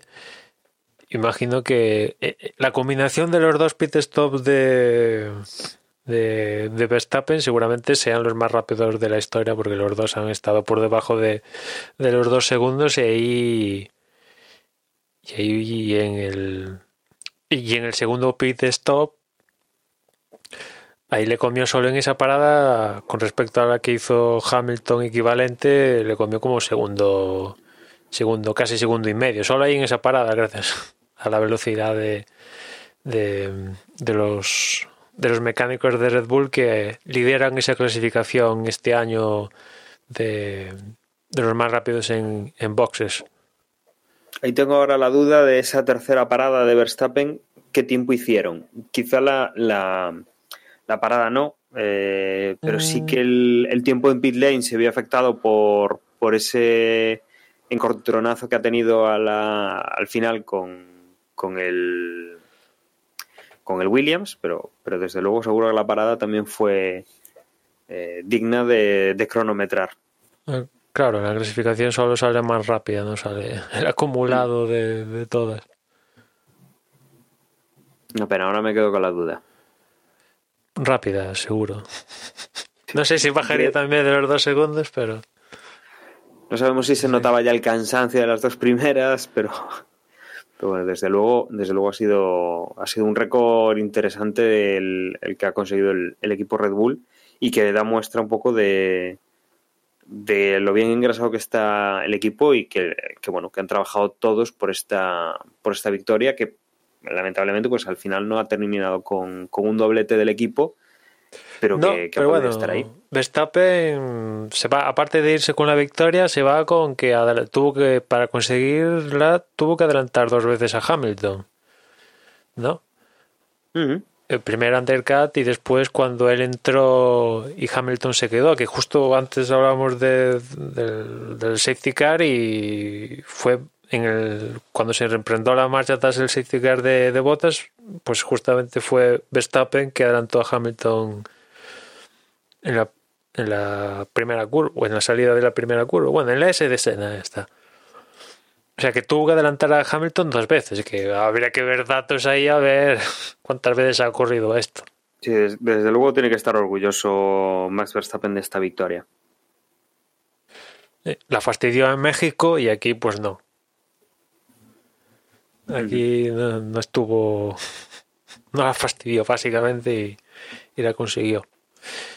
Este Gran Premio de, de, Brasil nos podía seguir mostrando pistas, pistas, o como lo queráis decir, sobre el tema de, de los motores de Ferrari, pero bueno, tampoco la situación de la carrera y tal tampoco es que nos dé una clara.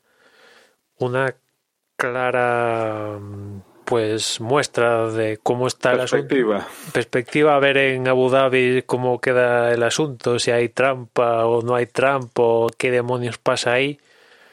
Porque incluso están diciendo que la FIA se ha llevado piezas de la zona del caudalímetro, de Ferrari, de otros equipos que montan Ferrari y de algún que otro equipo para investigar en los laboratorios de la FIA propios y no in situ en, en el Gran Premio para ver qué, qué averiguan. Eso, eso te iba a preguntar porque lo vi la noticia pasada esta tarde y no sabía hasta qué hasta qué punto era, era algo que la FIA estuviese, bueno, estuviesen analizando, ¿no? Esa supuesta eh, ese supuesto caudalímetro de, de Ferrari que pues, estuviese metiendo más gasolina de la permitida. Yo imagino que no van a encontrar nada, porque si llegan a encontrar algo, ya vamos, ya. Ya para Ferrari sería, vamos, una broma de, de mal gusto, ¿no? Después de que ya, entre comillas, hubo una advertencia en la carrera anterior y tal. Pero bueno, aquí nos podemos llevar sorpresas todas las que quieras, ¿no? Perdonad que os cambie el tema, es que justo estaba ahora acabando la carrera y otro- un, detalle que, bueno, tampoco es que sea muy importante en esta carrera, pero que sí que es. que no me extraña, Emma, que acabases, como decías, la carrera de pie, porque es que hasta. Eh, aunque luego Hamilton le cayó la sanción de 5 segundos, estuvo peleando hasta la línea con Gasly por el segundo puesto. Eh, o sea, este tipo de peleas mola mucho verlas en la Fórmula 1 porque no son nada habituales, ¿eh? Sí, que ahí, ahí te quedas uno, que el motor Honda no es tan malo. Y, Para nada, al menos en este circuito. y tres, que hasta qué punto, fruto del accidente con, con, con botas y salieron delantero en el lado izquierdo quedó tocado lo suficiente Sí. como para privarle a Hamilton de un kilómetro por hora o lo que sea y no consiguiera adelantar a Gasly. Sí, porque es que además, justo cuando, eh, cuando salen del safety car, o sea, en la resalida del safety car, Hamilton adelanta a Gasly, pero vamos, de forma inmediata. De forma inmediata. Después con el que tuvo problemas fue con Albon, pero eso. El- La sencillez con que lo adelanta tras la resalida y luego la dificultad que tiene, vamos, que de hecho la imposibilidad no es capaz de llegar a adelantarlo al final, eh, muestra eso, que probablemente perdió varios puntos de carga aerodinámica el Mercedes y, y eso pues hizo que no, que no fuera. Claro, salió de esa curva mal y claro, salir de esa curva supone hacer todo esto que decía José antes, toda esta larga sección a fondo, pues si, no, si esa curva que, que la antesala no la trazas a todo lo que tiene, pues, pues pero bueno, al final como le cayó los 5 segundos es un poco igual. Ya, pero lo que quiero decir es que cruzar la, cruzar la línea de meta y que, entre, y que haya medio coche No, claro, claro. y entre aparte ellos, o sea, pegados pues, prácticamente en paralelo llegan, No o se ve uno más delante del otro, pero, pero en paralelo. O sea, es algo que es muy raro. Hay que la Fórmula 1 y ya no en- en- por puestos de podium, en por cualquier puesto. Hay o sea, que no sé. irse hasta el blanco y negro para... No, Claro. no, no, no imagino que tanto, pero algo del estilo seguramente. O hay que irse a la IndyCar, que es a la NASCAR donde esto pasa todos los días, para ver una situación así en línea de meta, fotos finish. Pero bueno, para el final la carrera que iba como raíles y de repente el 3 se salió ahí y voilà, venga, fiesta. Que yo me alegro, ¿eh? porque ya pues, era un pesimista. Venga, a ver cuando acaba esto, joder, ya está todo. a ver, tampoco tiene mucha cosa la carrera, no sé qué. Pues mira, ostras. Consta que yo también, la primera parte de la carrera tampoco me pareció mala, ¿eh? O sea, yo me estaba entreteniendo, no era. Estaba viendo cosas que me estaban interesando, la remontada de, de Leclerc, la remontada de Sainz. Hubo cosas también interesantes en, en esa primera parte. La pelea, el, el ver que, que Hamilton no era capaz de pillar a Verstappen. Bueno, Verstappen es que fue muy dominador en toda esta carrera, ¿no? Fue claramente pero tampoco se tampoco las distancias eran muy grandes, ¿no? O sea, podía pasar cualquier cosa. Entonces, no sé, para mí fue una carrera muy entretenida claro, de es que a fin. el circuito no permite quitar mucha distancia por vuelta. Con lo cual, eso da pie a que estén relativamente pegados. Aunque bueno, Verstappen por el ritmo que traía iba a ritmo de doblar hasta, hasta el séptimo, una cosa así. Al final hubo muy pocos doblados por el tema de que con los safety cars pues se desdoblaron. La mayoría. Bueno, menos los Williams, ¿no? Ya, pero los pobriños, ¿no? Bueno, que- Bueno, que a todo esto no lo hemos comentado, pero Kubica casi se- en. Claro, Kubica por poco es self-release protagonista. Estuvo a punto de, de llevarse por delante a Verstappen. po- sí, sí. poco es protagonista inesperado de... Que también le cayeron dos puntos y en este caso yo creo que aquí Kubica no. Vamos, Kubica hizo lo que le dijeron. Eh, No, cuando claro. hay un save release, la culpa es del equipo, no del piloto. Que le hayan caído dos puntos, pues tampoco le veo mucha lógica, la verdad. Bueno, es, que al equipo no le puede caer otra cosa. O sea, multa, pero... Es que al final esto siempre se lo come el piloto porque son mandados. Pero bueno, a punto estuvo de liársela ahí parda a, a Verstappen por segunda vez consecutiva. Carlos en segundo.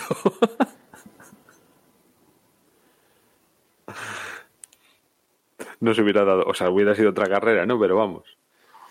Bueno, pues no sé si queréis añadir alguna cosa más, si no podemos ir cerrando este resumen. Eh, hoy además ha sido único y exclusivo el episodio sobre, sobre el Gran Premio de Brasil. Entiendo, entiendo que no, que no me interrumpís, con lo cual, eh, como siempre, agradeceros que hayáis estado otro nuevo episodio ahí. Nos quedan dos esta temporada, con lo que va a venir con el último Gran Premio de esta, de esta temporada que tendremos en, en dos fines de semana, el Gran Premio de Abu Dhabi, eh, con lo que va a venir, y con, con lo que haya pasado, el previo y el post.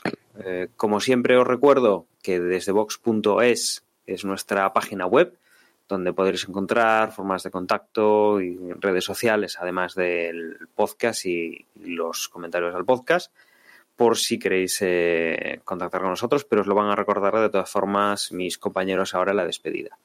Yo me despido, un saludo y hasta luego. En Twitter, como siempre, nos podéis encontrar como, como arroba desde boxes y por parte de nada más. Ya nos escuchamos en la próxima carrera. Si nos queréis enviar un email, a ver si nos enviáis alguno, algún email, lo podéis hacer a desde boxespodcast.gmail.com. Y que ya queda poco, que a, a Emma se le está haciendo muy largo, pero a mí no me importa. Vamos, mm, tengo alegrías todavía para esta última carrera, a ver si también resulta entretenida. Venga, chao, chao. Bueno, y si queréis acceder a nuestro grupo en Telegram, podéis hacerlo a través de t.me barra desde boxes. Y nada, yo también me despido. A mí también se me está haciendo ya largo el campeonato, sobre todo porque desde Mónaco eh, teníamos campeón del mundo. Y, y, nada, para el fin de que el fin de temporada en Abu Dhabi.